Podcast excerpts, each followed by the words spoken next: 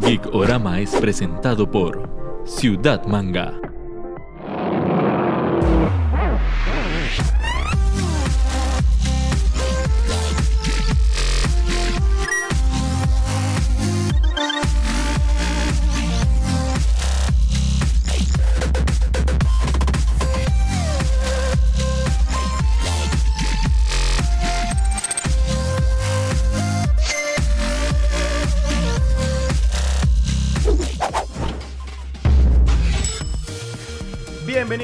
Más de Ikorama, como siempre, Netico a mi lado. Aquí con el Cuigen. Y hoy estamos muy felices de tener como invitada fotógrafa, modelo, artista, un montón de disciplinas juntas. Valerie Correa, Valerie, ¿cómo estás? Hola. Todo bien, ¿y ustedes qué tal? Todo, todo bien por Qué dicha. bueno. Aquí, aquí, hablando paja. Hoy tenemos el gusto de tener a Valerie con nosotros y vamos a estar hablando de personajes femeninos en cine, videojuegos, anime. Y primero que todo agradecer a Valerie por estar con nosotros. Gracias a ustedes por invitarme, me encanta este programa, me encanta hablar de cosas tan chivas. Buenísimo. Pero antes de entrar al tema, como es de costumbre, vamos con la sección Si yo fuera productor, gracias a Crystal Tree.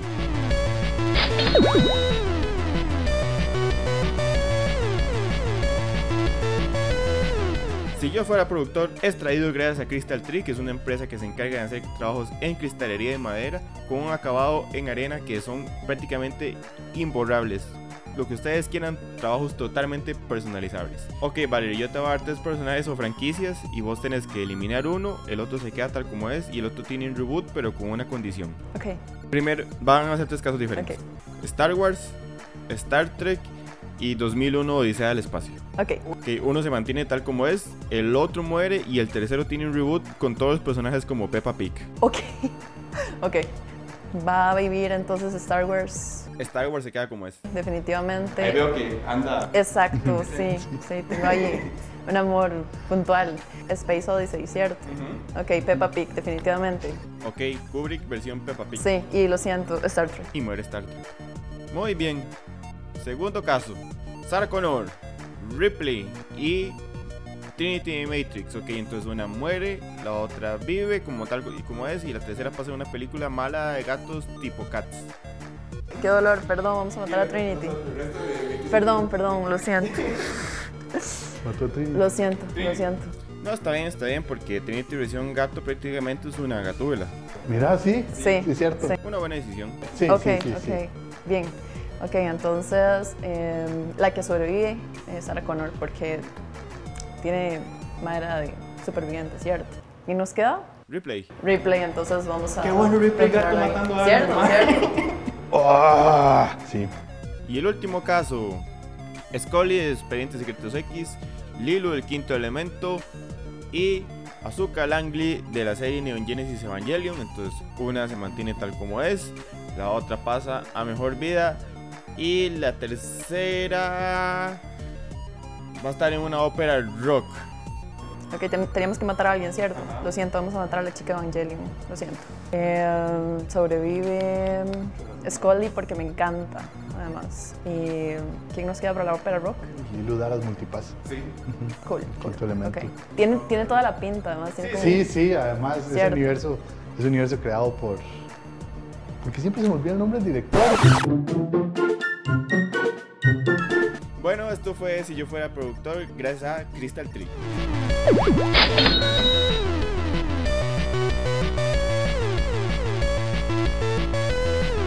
Ok, el tema del programa de hoy es personajes femeninos de cine, televisión, videojuegos, anime, diferentes personajes que nos parece importante destacar. Cada uno va a decir tres y como vale la invitada, ya va a decir el primero. Wow. Eh, yo creo que no se podría hablar de ese tema sin entrar con doña Sarah Connor, ¿cierto? Por supuesto. Creo que merece como la entrada ahí. Eh, me encanta porque además es un personaje eh, que no solamente recalca lo más chiva de las mujeres y de sus fortalezas, sino que además es este papel de madre, ¿verdad? Me parece que es súper interesante. Eh, creo que representa muy bien a las madres en general, ¿verdad? Y todos sus sacrificios y sus esfuerzos y demás por sus hijos. Entonces me encanta eso. Sí, es, es muy curioso porque de los, haciendo ahí como la retrospectiva, de los primeros personajes femeninos fuertes en ciencia ficción, o sea, es en el que la, en la condición de ser madre realmente implica algo en la trama y, y en el propósito. Claro. Mientras que, digamos, anteriormente los otros, los, los- los otros personajes eh, en su condición nada más de, de existir, de estar vivo, en su condición de mujer, Sí. tenían que luchar contra la fuerza, a ella, la, su condición de madre, sí, era, eh, sí, sí es importantísimo en la trama, o sea, lo es todo Claro. en, la, en la saga Terminator. Claro. Entonces podríamos decir que Sarah Connor es el mejor personaje de la saga de Terminator. Es el, es el que menos se, le- se le ha hecho justicia, o sea, es muy extraño.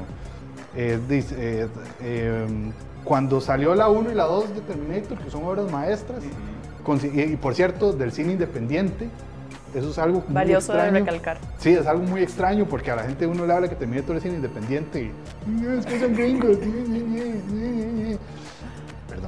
Este, y entonces de repente viene la tercera y se quedan con la parte menos interesante que es un John Connor ahí todo, todo inútil. Y, pero bueno, tiene la, la, la, la villana es bastante chiva, ¿verdad? Pero sí, o sea, Sarah Connor tuvieron que retomarla hasta ahora, ya cuando la saga estaba muy, muy, muy desgastada. Y agradecer a Ciudad Manga, que es uno de nuestros patrocinadores. Recordarles que en ciudadmangacr.com ahí encuentran todo el stock de la tienda. Si no encuentran algo, está el WhatsApp y el correo para que ellos los asistan a encontrar el producto. O en su caso de que no esté, que lo dudo mucho, hacer un pedido especial. También los miércoles Geeks, donde una categoría de productos en específico está en descuento. Y las cápsulas de Ciudad Manga, donde Angie sale haciendo top 5, reviews, unboxing. Entonces ya saben, todo lo que son productos geeks en Ciudad Manga y ciudadmangacr.com. Y ahora sí, Ernesto, dígame cuál es la primera suya. Mi primer, vean, yo voy, voy, voy- a ser un odioso. Voy a, hacer un, voy, a englobar este primer personaje en un grupo de personajes. Ah, ya sé lo que va a decir, qué cansado. Qué cansado más, porque aquí nunca hablamos de Doctor Who. Bueno, yo voy a hablar de las companions del Doctor. Desde, desde Donna Novel siendo este, la Doctor Donna, este, Clara Oswald, que por ahí está la foto mía con ella en una convención. Y la madre, la madre con cara de como otro, Big Necio. bueno, ya. Este, mm, eh, Billy Piper, o sea, realmente es importante porque Ah, bueno, y, y la última, la que es este pakistaní, que se me olvida el nombre, Mandy, Mandy. O sea, todos los, el Doctor Who es una de las mejores series y más importantes de televisión y en la ciencia ficción y para un montón de cosas. Y él siendo, y él y ella siendo un extraterrestre, eh, de repente siempre tener ese anclaje a- hacia un lado más humano, ¿verdad? Recordarle ciertas cosas con los companions es algo que me gusta y los y las companions son demasiado chivas. Ahora, por ser companions, ¿se quedan solo en un plano secundario o si terminan aportándole algo a la trama? ¿Son solo relleno? No, no, no se aportan porque inclusive dependiendo de la companion o del showrunner siempre hay una trama que tiene que ver directamente con ellas. Y digamos, siendo así, o sea, siendo Doctor Who un, un show que tiene tantos años y que el principal es este Gallifreyan ahí, todo raro, todo random, pero la verdad es que las companions son parte importante y vital de la trama y del personaje. O sea, es un personaje secundario que es, o sea, es un puesto que está ahí permanente. Por ejemplo, Sarah Jane, una, una de las primeras acompañantes del cuarto doctor, no me acuerdo cuál otro, en la última e- era tuvo su propio show, el, el show de Sarah Jane, junto con K9 y el hijo de ella. Estoy hablando de cosas muy nerdas. La pasión, la Es que pasión, es es la demasiado. pasión. Sí, o sea, entonces, como yo voy a hablar de Doctor Who ahorita este poquito, tengo la posibilidad y esparcir el, el- el evangelio según, evangelio de Doctor según, se- se- según Gallifrey. Entonces sí, este, yo quiero mencionar esos, mis primeras. Mi número uno, yo tengo que ser representing de videojuegos, porque sí. Y quiero proponer a Samus de toda la franquicia de juegos de Metroid. Claro. Ok, primer punto por el que lo elegí. Si dejamos de lado el juego de Miss Pac-Man, Samus es el primer personaje protagonista femenino en la historia de todos los videojuegos. Qué dato tan chido. Y aclaración al pie, todo bien con Miss Pac-Man, ¿verdad? ok, de las cosas chivas que tenía este juego era que te escondía el género de tu personaje, ¿verdad? Te lo decía hasta el puro final, te revelaba que todo el tiempo estuviese jugando con un personaje femenino. Entonces esto como que acentuaba el hecho de la fuerza del personaje, el sentido de supervivencia. Y ya después con los años, con los diferentes juegos que fueron saliendo, cada vez iban añadiéndole como más cosas a la historia, le- le iban dando más trasfondo, le iban dando más como background al personaje, entonces entendíamos el hecho de ella encontrando su, su- su lugar en el mundo, en esta lucha, de ver quiénes eran los buenos y quiénes eran los malos, siempre acentuando la fuerza del personaje, el sentido de supervivencia, hacer lo correcto, de, y como encajar en este mundo de piratas espaciales y recompensas, pero bueno, vamos, vamos. ¿Cuál es el segundo tuyo, Valerie? es que creo que es demasiado importante. Matilda, The Professional, Ah, Natalie ok. Portman. Ok, ok, ajá, ajá. Sí, creo que es demasiado importante. E- Engloba demasiadas cosas chivas eh, dentro del cine y dentro de todo que creo que la destacan en general como uno de los personajes femeninos más interesantes y más completos. Y una película que es totalmente de culto, que es un clásico y es parte de la historia. Es, es que esa película es tan buena. Es la primera vez que yo conocí a Gary Oldman, por ejemplo. Bueno, Que es un a- papelazo. se hace un papelazo. Todos hacen un papelazo increíble. a Natalie Portman, a, a Jean Reno, que, es- que es español, no es francés. ¿En serio? Sí. Datos Oye, da- da- sí, súper datos. cool. Sí, pero ay, es, es un personaje muy chiva. Es bastante, es, es- es emblemático ella y la mata. La resiliencia, o sea, me parece que es espectacular. Sí, sí, sí, sí, muy buen aporte el personaje. Y un caso súper destacable de estas películas son como esos elementos que se vuelven emblemáticos, ¿verdad? Súper de cultura popular. La mata, el peinado de ella. El corte de cabello. Pues ya lo ves y lo reconoces, son como eh, inmediatos. Y agradecer a Pocky CR que siempre está con nosotros. Ahora está manejando un producto chivísima que se llama Lady Bubba. Son bubble teas de sabores únicos como grass jelly, brown sugar, tapioca y olón, que es una hierba asiática. Además de siempre ofrecernos los mejores ramen, los mejores mochis y los mejores pokis. Recuerden, también los pokis los pueden conseguir también en automercado y en Compre Bien y en ingresar a pokicr.com donde tienen todos los productos de ellos y ahí pueden estar viendo todas las promociones que tiran constantemente y todo lo mejor en snacks asiáticos siempre con ellos. Neto, ¿cuál es la siguiente suya? Yo, verás que yo, siguiendo la línea de, de Luc Besson, puesto que eh, el profesional es de Luc Besson y que, profe- y que este mae también nos dio Nikita, no voy a hablar de Nikita, Uf. tanto película y luego la serie, Pero mención honorífica. pero una mención, porque por supuesto es un personaje, ¿verdad? Yo quiero hablar entonces, sí, de Lilo Dallas Multipass. Ya que la nombramos. Ya, ya que la nombramos, el quinto elemento me marcó demasiado de chamaco y el personaje de ella es, es importantísimo y es súper bueno y visualmente es chivísima. Con ese pelo anaranjado, todo es despeinado. Este, otro dato random. el inicio del quinto elemento es igual, o bueno, es, es- es en homenaje a un segmento de la película de heavy metal que es la revista de ciencia ficción eh, francesa. Entonces, si, si- si ven la película y ven el inicio, es exactamente lo mismo. Un taxista que le cae a una chica y todo bueno eso. Eh, pero sí, la verdad es que eh, Lilu Dallas con, con- con- con- o sea, primero también a, a Mila Jovovich, que ha sido Uf. una grande dentro del género, Claro. Con, todo, con, todo, con todo lo que ha hecho y que dicha que se vio. Este es el papel más grande de, Mila. Es que, a ver, no el más grande, porque, tenés- porque la tenés en Resident. Resident, qué bueno. Donde también hace un papel increíble. Sí, o sea, el personaje de ella, eh, ¿verdad? La, No. Es que la saga se viene poco abajo, pero, pero... Es cierto. cuarta para atrás. Es Sí. cierto, pero vale la pena rescatar. Sí, sí, es- lo que no, vale no, la no, pena. es- exactamente, o sea, el, el papel de ella más que la saga casi que la siguen haciendo por en ella. Yo creo que yo le tengo rencor a esa saga porque la desperdician a ella. Sí, suele suceder. Sí. Sí, digamos que sí. Vamos a ver qué más. Este ha, ha hecho eso. La bruja de sangre en Hellboy. Ay, sí, pero. Ay, rayos. Pero bueno. Hello, darkness, my old friend. sí. Sí, pero bueno, vol- volviéndonos, yo, yo creo que gracias a Luc Besson y al quinto elemento tenemos una gran actriz, ¿verdad? Y sobre Claro. todo, ok, ahora un gran personaje. O sea, que nos, en- en- cuando, cuando uno lee Lilu Dallas Multipass y escucharla, es, es como la musicalidad de eso, Lilu Dallas Multipass. Es tan bonito. Y luego ella, luego la historia tan chiva, y luego de a, Bruce Willis ahí vuelto Clover. Pa, pa, pa. No, no, no, pero, y otra vez Gary Oldman, weón. Sí, Gary Oldman. Gary Oldman, este, yo quiero, quiero referenciarla a, a ella como personaje. Perfecto.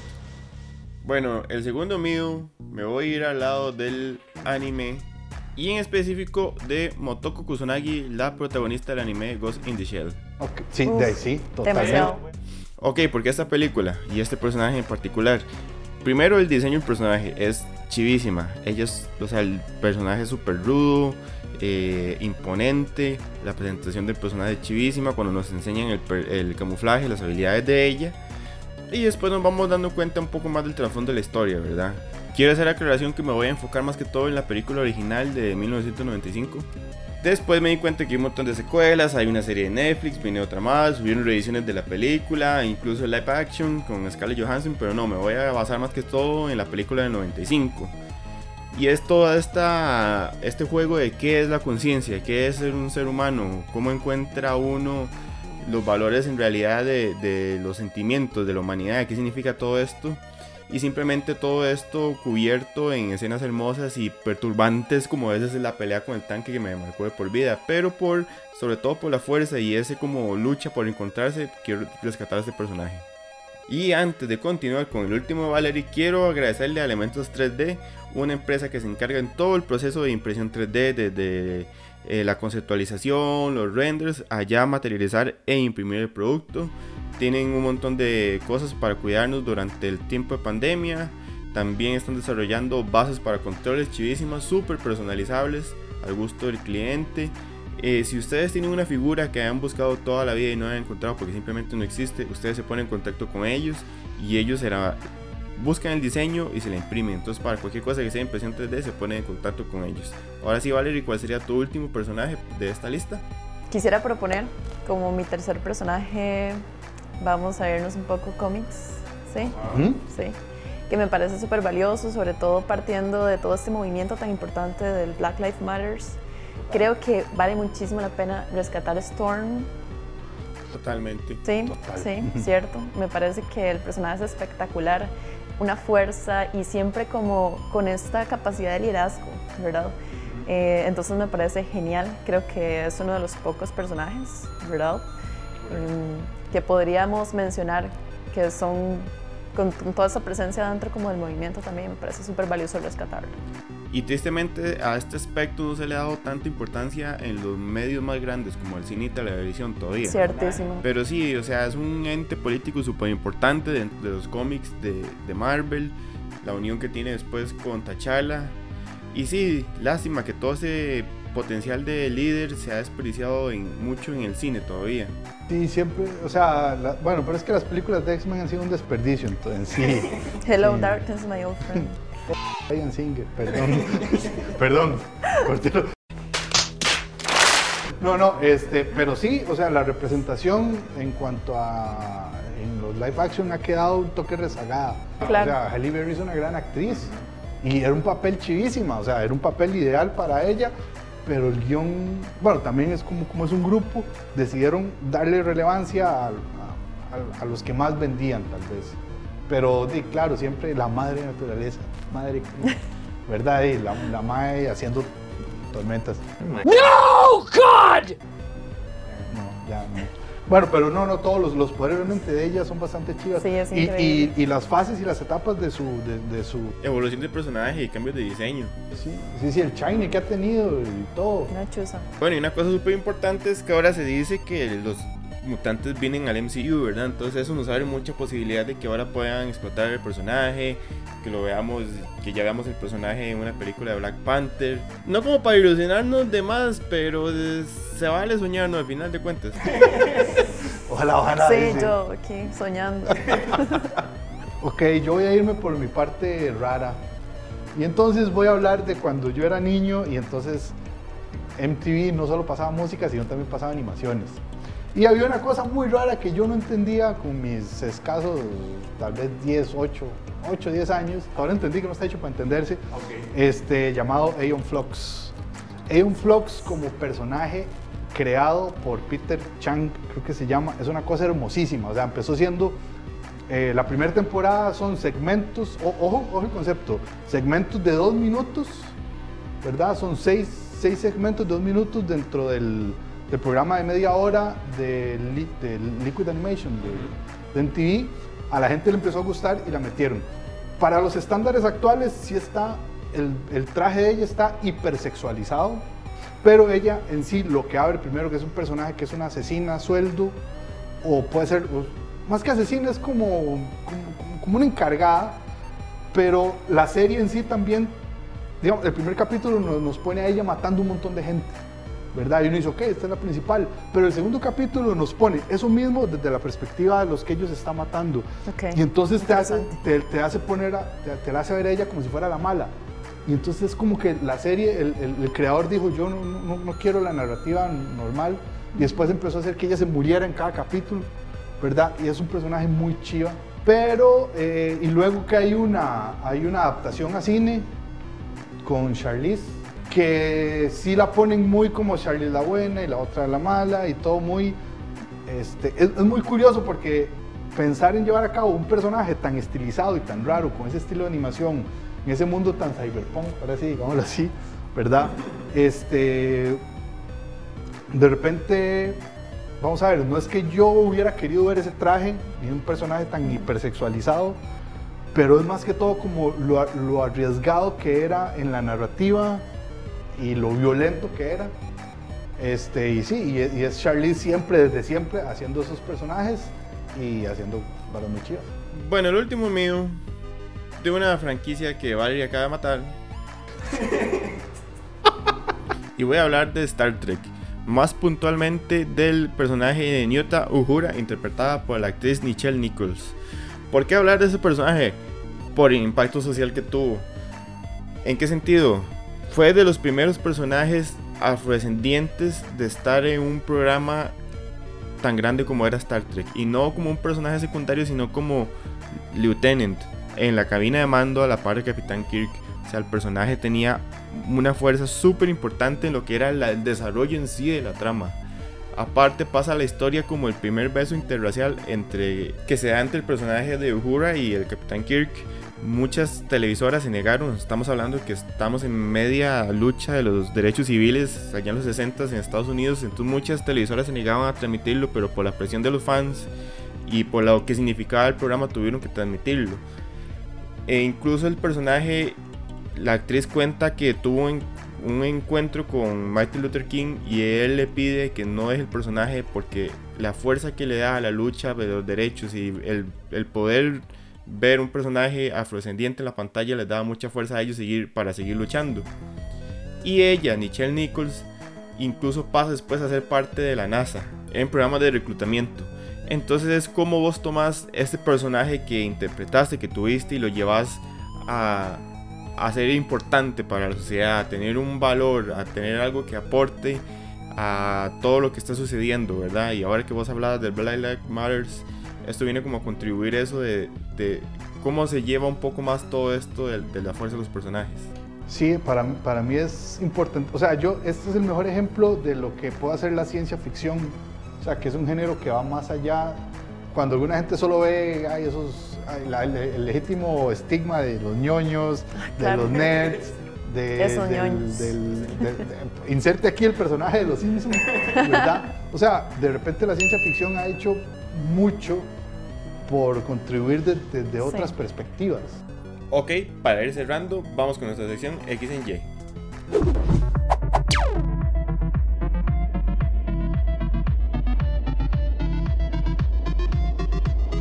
X en Y es la sección donde vamos a darle a Valerie un supuesto de qué pasaría si un personaje está en un universo que no le pertenece, si un director dirigiera una película que no es de él. Y ella nos va a decir lo primero que se me le venga a la mente. Y hoy Ernesto nos va a sorprender con algo de su estaño magimundo. Ernesto, ¿cuál es el, el panorama de hoy? Ok, ¿qué pasaría si en la película, eh, la, de, Ave- la del Capitán América, Civil War, en la escena del aeropuerto, en el pleito ese del aeropuerto, de repente aparecen Ripley, Sarah Connor y Trinity. Pero como ellas son un equipo aparte. Ellas son un equipo aparte. Wow. ¿Qué pasaría? Ok. ¿Cómo sería esa pelea? Ya, imagínate, los barberían a todos. Sarah Connor lleva el robot, el trazote. Claro. Digo, Eh, Ripley. Ripley, sí, sí, sí. Ah, Ripley. sí, entonces no tiene nada que hacer. Hubiera, más- hubiera- hubiera hecho que la escena fuera interesante. Es, es más, es más, Sí. es más, Uh. Ri- Ripley. ¡Man, no diga eso! ¡Qué concho! Es más, Ripley de, de la tercera, donde ella es la mamá de los. En esta tercera, donde ella es la mamá de los aliens. Ahí es un Sí, no, no, ahí, olvídese, ¿no? Nada que hacer. Bueno, eso fue X en Y.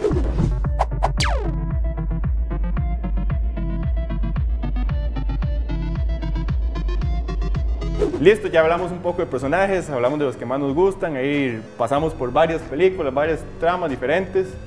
Valerie, agradecerte por tu tiempo y para agradecerte todo ese rato que estuviste conversando con nosotros, te tenemos un regalito de parte de Honey Socks. Regalitos. Muchas gracias. Ahí, si querés lo abrís para que veas. Claro. Honey Socks es una empresa que hace medias de todo, geeks, comida. A Valerie le trajimos una de gatitos rolleros. No, no, me encantan los gatitos y el metal.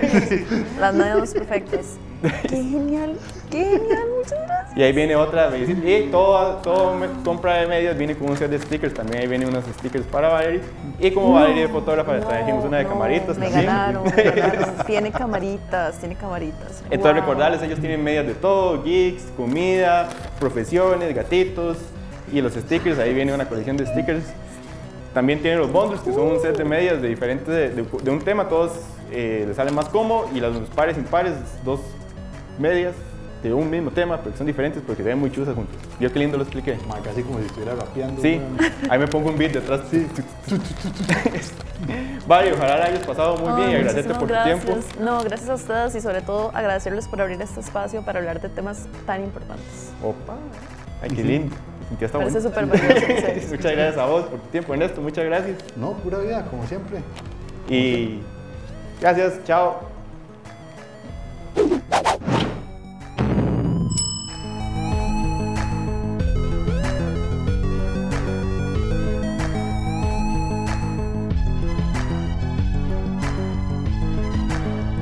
Geekorama fue presentado por Ciudad Manga.